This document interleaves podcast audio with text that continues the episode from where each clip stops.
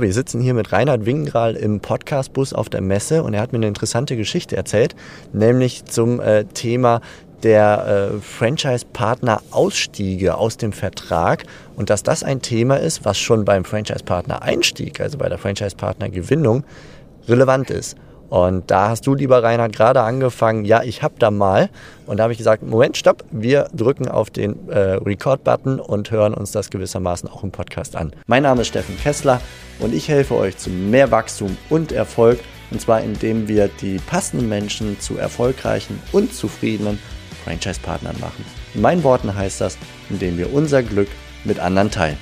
Du darfst loslegen, lieber Reinhard. Ja, gerne.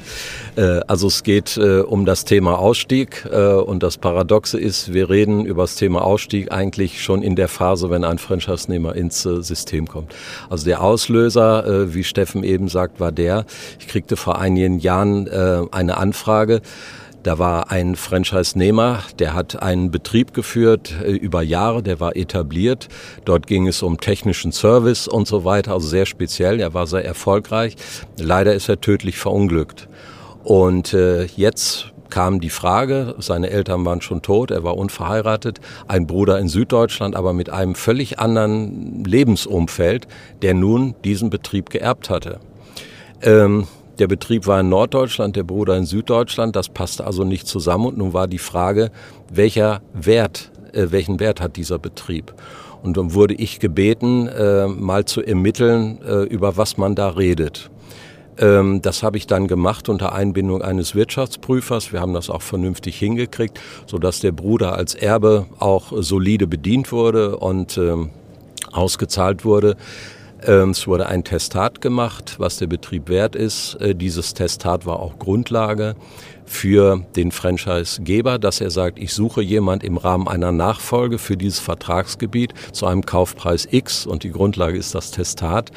Und äh, derjenige, der das gekauft hat, der wiederum nahm dieses Testat, ging zur Bank und sagte, ich brauche einen Betrag X und äh, das ergibt sich aus diesem Wirtschaftsprüfer-Testat. Und das war der Moment, wo ich gesagt habe, äh, warum machen wir das nicht in allen Franchise-Verträgen? Und dann habe ich angefangen, wenn ich äh, an Franchise-Verträgen mitwirke, immer ein Bewertungsmodell passend zu dem betreffenden Franchise-System zu machen. Darin steht halt, äh, wie wird der Substanzwert bewertet, wie wird der Ertragswert bewertet, wie werden die Geschäftsjahre, die letzten drei zum Beispiel, gewichtet vom Ergebnis. Äh, es gibt einen Forecast auf die nächsten drei Jahre, auch unterschiedlich gewichtet. Wir reden über Abzinsungsfaktoren, wir reden darüber, in welchen Tranchen der Kaufpreis ausgezahlt wird. Also wenn der Franchisegeber beispielsweise einen Erben oder jemand, aus dem Vertrag ausscheidet, ähm, am Lebensende, hm, wie wird das äh, bezahlt, damit er auch von der Liquidität nicht sofort in die Knie geht. Und ähm, die Vertragspartner einigen sich praktisch bei Unterschrift des Vertrages darauf, dass dieses Bewertungsmodell für alle Seiten Gültigkeit haben wird.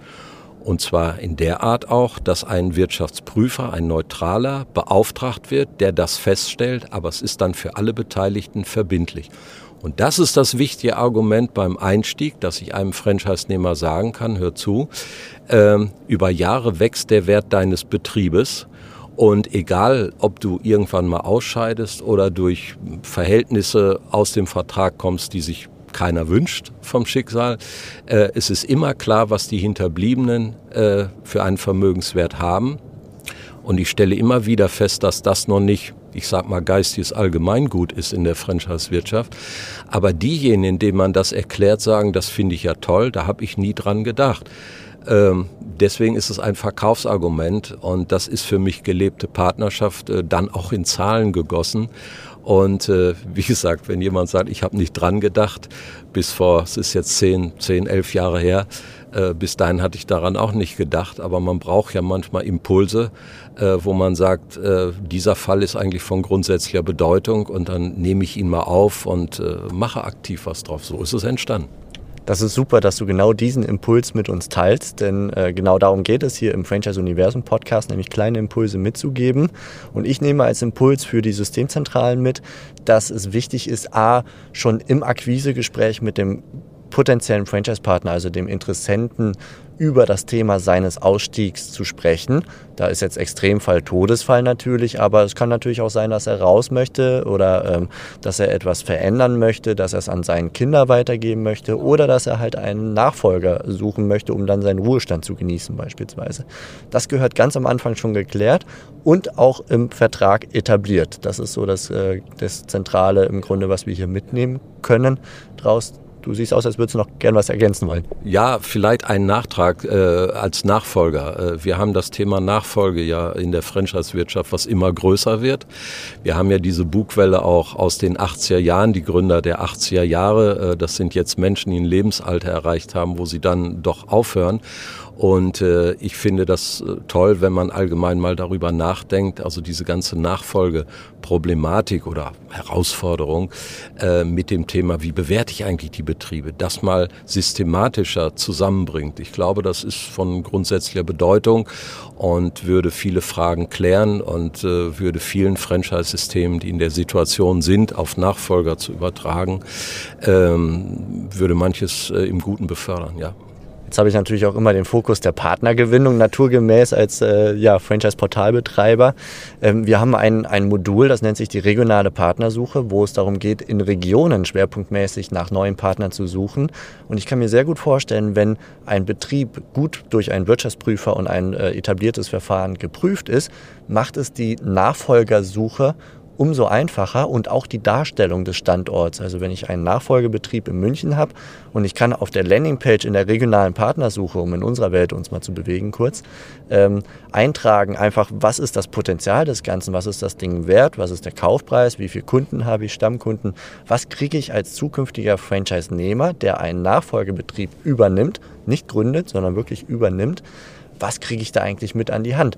Und wenn das attraktiv dargestellt ist auf so einer Landingpage, dann kann ich auch leichter neue Nachfolger finden, weil das ist ein ganz großes Problem hier bei uns in Deutschland, dass genau diese Nachfolger zu identifizieren und anzusprechen und am Ende auch zu überzeugen. Ja, das ist es auf jeden Fall. Und äh, lieber Steffen, wir haben da ja auch schon hin und wieder drüber gesprochen, über das Nachfolgethema. Ähm, hat ganz klar Bedeutung. Ich halte es für etwas problematisch, dort konkrete Zahlen auch bei der regionalen Suche zu nennen. Äh, zum einen, weil sich natürlich Unternehmen nicht unbedingt äh, so öffnen wollen, äh, was Kunden und Zahlen angeht. Zum anderen ist das ja etwas Dynamisches.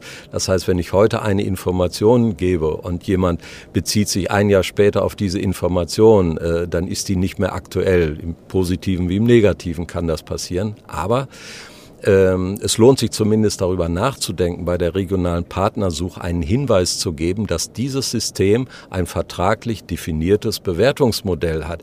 Ich glaube, mehr kann man nicht machen. Und wenn dann jemand sagt, ein Interessent, äh, was habe ich mir darunter vorzustellen? Dann bin ich im Gespräch und dann kann ich individuell sagen, schau her, äh, so machen wir das, äh, das ist gut für dich, das gibt uns Planungssicherheit und das ganze System bleibt insgesamt stabiler, wenn Franchise-Partner ausscheiden und Standorte neu besetzt werden müssen. Und ich glaube, das äh, hat einen hohen Nutzen für alle Beteiligten. Äh, mehr kann man nicht machen. Aber konkrete Zahlen so, das halte ich für etwas äh, illusorisch. Das, nee.